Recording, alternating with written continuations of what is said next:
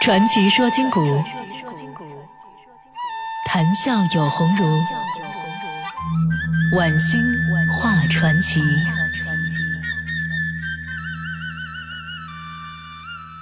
好了，我们接着说今晚的传奇故事：从一代英主到亡国之君的隋炀帝杨广。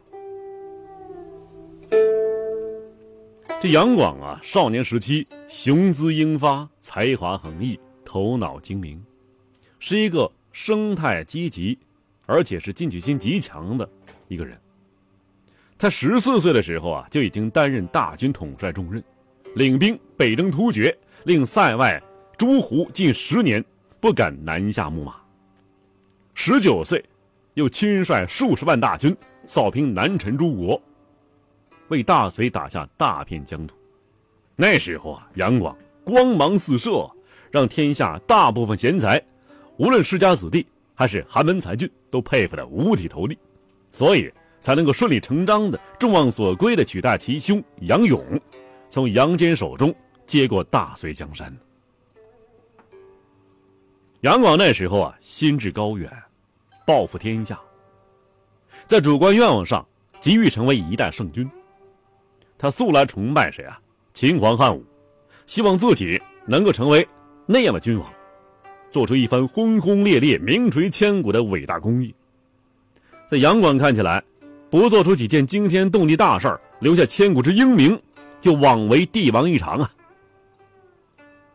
也正因为呀有如此远大志向，杨广一直固执的践行着自己的理念，不辞辛劳的东征西讨，还时常做出一则后世之壮举。在登基之后啊。杨广一度有所作为，开文馆，礼儒生，令长安、洛阳一带胡风尽去，文气复兴；又布局一阁，选用良将，使得罗毅、麦铁杖这样的出身微寒之人也能够与世家子弟并列，一时麾下俊杰云集。另外呢，杨广运筹帷幄，派遣将士击败突厥，还有吐谷浑，开疆拓土。又亲征打通丝绸之路，他也因此啊被周边各国尊为天可汗。可以说呀，杨广的前半生英明神武，是历史上少见的一代雄主啊。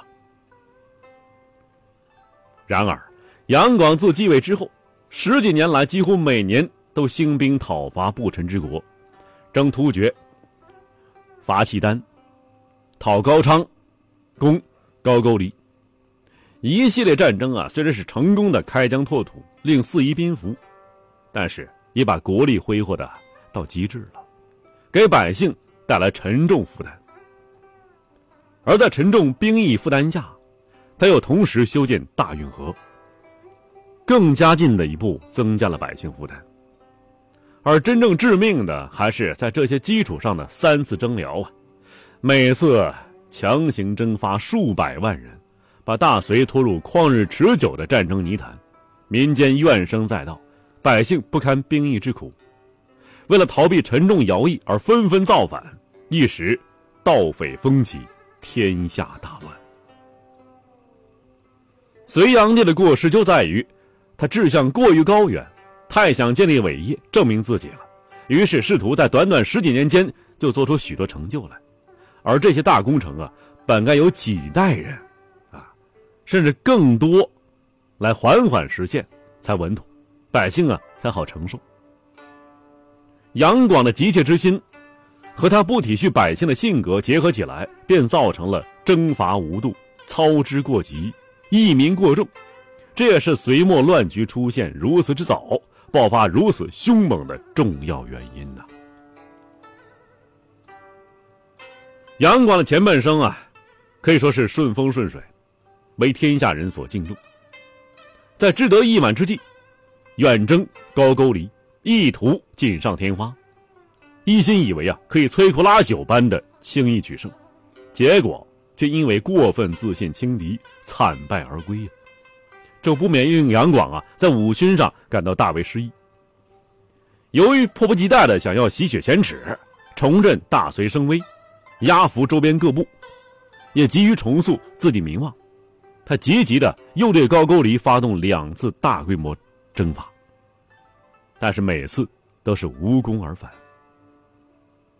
而自从原本占了上风，二次征高句丽，因为杨玄感在后方造反而失败之后，这大隋境况啊变得一发而不可收拾了，土地兼并，人口过多，门阀之弊，官吏昏庸贪婪，数年来积攒的种种矛盾和问题纷纷爆发，整个国家乱作一团，日益破败。更糟糕的是啊。乱局又引发了更多问题和更大隐患。比如说，像李渊、罗毅等一些地方军呢，见中央示威，哎，忠心也日渐稀薄了，对朝廷命令开始阴奉阳违，甚至啊自立山头。等到杨广试图第四次远征高句丽的时候，天下已然大乱，各地官员对此乱命啊暗暗抵抗，最终征辽计划。无疾而终，这说明啊，大隋在事实上已经对攻下高句丽无能为力了。当杨广发现对这个忤逆了自己，还害了自己劳民伤财、大失脸面的罪魁祸首无可奈何的时候，他心中的怒火和郁闷是可想而知的。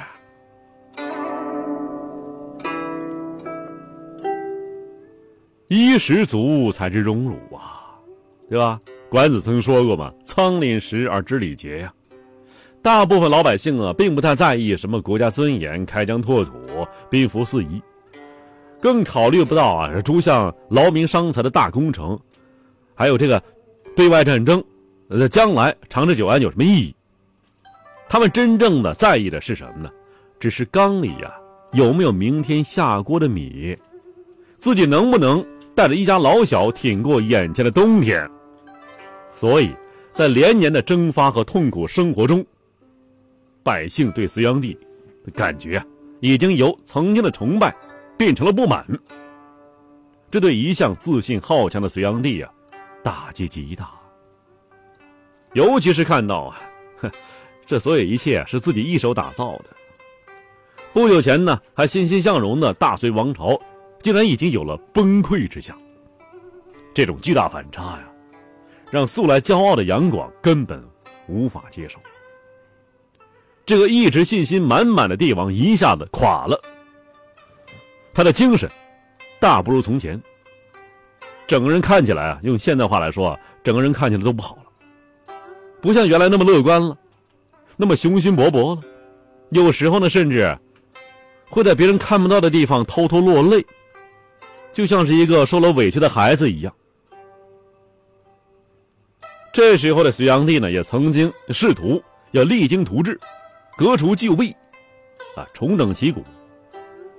但是，当他坐在龙椅上想有些作为的时候，才发现整个帝国呀，早已经被各家门阀贵族所把持，早已经有了一套完善的盘剥百姓、非法攫取财富的流程。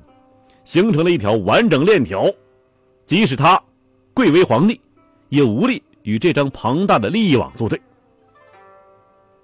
所以，虽然他的许多改革政令相当不错，但是，在大部分执行者都阴奉阳违之下，根本无法真正落实。有些甚至还被扭曲，扭曲成祸国殃民的乱命。而受害的百姓啊，又会把不归节、颁布政令，这个直接就扣到皇帝头上。天下局势这时候是越来越乱杨广却愈振乏力，眼睁睁的看着大厦将倾，却无能为力呀。他又是生气，又是无奈，又是着急呀。曾经勃勃的锐气和进取之心。越来越淡薄了，终于雄心散尽，彻底放弃了拯救帝国的努力。那么这时候呢，他的骨子里的软弱开始占上风了，引领他逃避现实，对贪官污吏盘剥百姓不闻不问，对满地义军不再上心，甚至开始自欺欺人，粉饰太平。从骨子里来看呐。杨广是一个不够坚持的人，对人对己都不够狠。当顺风顺水的时候啊，他是越干越起劲儿，也能越干越好，显得是雄才大略、精明睿智。但是，一遇到困难，就方寸大乱，退缩逃避，做事局面越来越糟啊。在长达三四年时间里头啊，流寇已经不再是借选之患了，生个疥疮，生个选，不是这个了。但是啊，像裴矩、像裴运、宇文述这些能臣呢，和当代名士们，一直坚持流寇克日击灭，竭力掩盖乱局啊，就糊弄局面。而作为英明神武的大隋皇帝杨广自己啊，也极力要装点这个盛世假象，于是。他以危言耸听的罪名贬斥了说真话的老纳言苏威，治书御史韦云，兵部尚书赵孝才，甚至还将那个越级上奏的间节位仁宗当庭杖毙，就在朝堂上啊，乱棍给打死了，从此无人再敢为国进言呐。